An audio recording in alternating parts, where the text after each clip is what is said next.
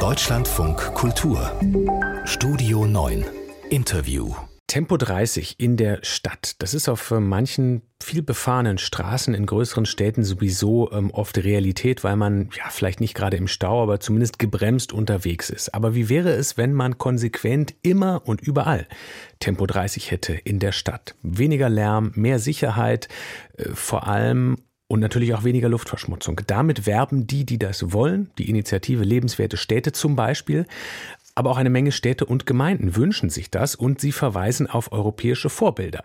Helsinki, Paris und auch Graz. Und genau da wollen wir hinschauen, denn Graz im Süden Österreichs hat immerhin 30 Jahre Erfahrung mit Tempo 30 gesammelt, fast flächendeckend. Ein paar Hauptstraßen sind ausgenommen. Wir sprechen darüber mit Martin Fellendorf von der Technischen Uni Graz. Er befasst sich mit Straßen und Verkehrswesen dort. Guten Morgen. Guten Morgen, Herr Stöckel. Vor 30 Jahren schon. Warum hat Graz das damals gemacht? Das war Teil einer Mobilitätsstrategie oder weiterhin äh, Teil der Mobilitätsstrategie insgesamt hin zu mehr sanfter Mobilität und mehr hin zu dem Umweltverbund, sprich Förderung des öffentlichen Verkehrs, Förderung des Radverkehrs, Förderung des Fußgängerverkehrs. Welche Vorteile hat man in diesen 30 Jahren fast flächendeckenden Tempo 30 Limit für Graz mit sich gebracht, wenn wir es mal Stück für Stück anschauen? Dieser, diese, dieser, dieser Glaube, das macht alles sicherer, weniger Unfälle, weniger schlimme Unfälle. Ist das eingetreten? Ja, also eingetreten ist auf jeden Fall, dass die Unfallschwere zurückgegangen ist. Wir haben also im städtischen Verkehr dann zumindest auf diesen Straßen deutlich weniger Schwerverletzte. Die Unfallanzahl ist nicht unbedingt so stark zurückgegangen. Aber dahingehend durchaus ein Erfolg. Würde ich auch so sehen, aber ich muss gleich vorausschicken, wir haben kein absolut flächendeckendes Tempo 30. Wir haben zwar von der Streckenlänge her 80 Prozent des Straßennetzes ist Tempo 30, 20 Prozent sind aber weiterhin Tempo 50 und das sind die hochbelasteten Straßen. Mhm. Das heißt, im Hauptstraßennetz, im Vorrangstraßennetz, so wie wir es nennen, bleibt Tempo 50. Auf das Verhältnis kommen, kommen wir auf jeden Fall auch nochmal ähm, zwischen diesen 80 und den 20 Prozent. Aber kurz nochmal auf die Veränderungen. Also ähm, Unfälle weniger schwer, ähm, das haben wir schon mal festgehalten. Wie sieht es aus mit der Luftqualität, mit Lärm, also mit Emissionen? Da müssen wir ganz klar unterscheiden zwischen Lärm und zwischen Luft. Das Thema Lärm ist eindeutig ist weniger. Man geht so etwa von zwei Dezibel aus, die wir dadurch hier auf den Straßen reduziert haben. Das ist auf jeden Fall hörbar. Im Bereich der Luftqualität ist es nicht so eindeutig. Luftqualitätsänderungen ist eher durch Verschiebung der Routenwahl, dass man weniger in den Tempo 30 Zonen fährt, nicht aber so stark, dass es bei Tempo 30 unbedingt weniger Schadstoff, Luftschadstoffemissionen gibt. Das heißt, die Luft ist, wenn ich es richtig verstehe, besser da, wo Tempo 30 ist, weil die Leute ausweichen auf die Tempo 50 Strecken und da ist sie dementsprechend schlechter. Der Effekt ist stärker als der Effekt, dass man bei Tempo 30 weniger Schadstoffemissionen hat. Stickoxide ja, CO2, also auch Energieverbrauch kaum und auch Partikel ist der Unterschied nicht so groß durch mhm. Tempo 30 oder Tempo 50. Also ähm, haben wir jetzt Vorteile, wir haben Dinge, die sich nicht besonders verändern. Gibt es auch Nachteile? Ja gut, die Reisezeiten erhöhen sich für bestimmte Verkehrsteilnehmer, die einen großen Anteil auf den Tempo-30-Zonen fahren.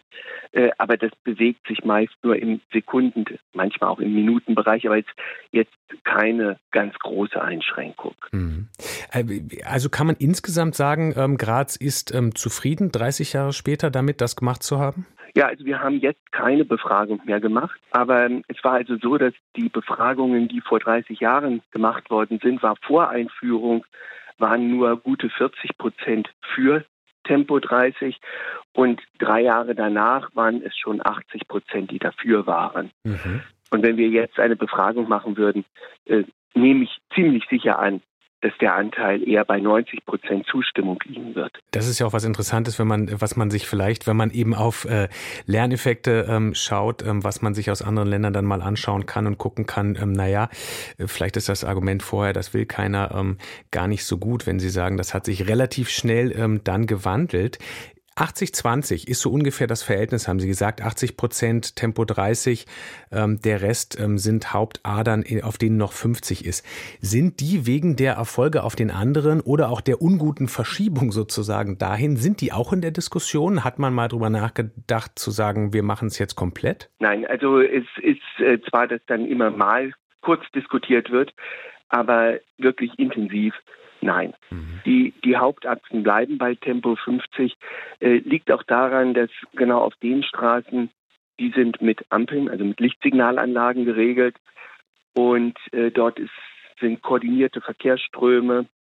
Und da funktioniert es mit 50 doch besser. Die Kapazität ist auch etwas höher bei Tempo 50 als bei Tempo 30, äh, so dass sie eigentlich nur in dem Nebenstraßennetz äh, bei dem Tempo 30 sind und auch bei dem bleiben werden, aber nicht jetzt erweitern werden. Das ist nicht in Diskussion. Tempo 30 ist ja nur ähm, ein Schritt, den man gehen kann Richtung Verkehrswende.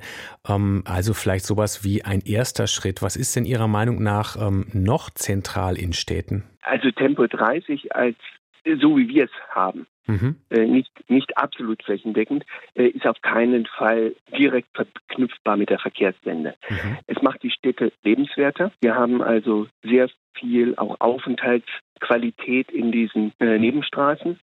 Das macht also das Leben in den Städten besser. Äh, aber zur Verkehrswende trägt es nur geringfügig bei. Mhm. Äh, Richtung, Richtung Verkehrswende müssen wir eben insgesamt den alternative Verkehrsformen attraktiver machen. Die Stadt der kurzen Wege, also sprich Arbeiten, Wohnen und Einkaufen in der Nähe. Das ist also eher ein, ein raumplanerisches Thema als äh, direkt ein Verkehrsthema, an dem wir arbeiten müssen. Wir müssen den öffentlichen Verkehr dort, wo er funktioniert, gut fördern. Äh, und insgesamt müssen wir also weniger Verkehrsleistung, also weniger weite Strecken fahren. Äh, das ist der größte Beitrag wahrscheinlich dann zur Verkehrswende. Martin Fellendorf sagt das. Von der Technischen Uni Graz befasst sich da mit Straßen- und Verkehrswesen. Wir haben gesprochen über Tempo 30 gibt es seit 30 Jahren in Graz und ja, wie gehört, es gibt Vorteile, mehr Sicherheit, aber als Schritt zur Verkehrswende taugt es alleine noch nicht. Herr Fellendorf, ich danke Ihnen für diese Einblicke hier im Deutschlandfunk Kultur. Vielen Dank. Schönen Tag. Ihnen auch.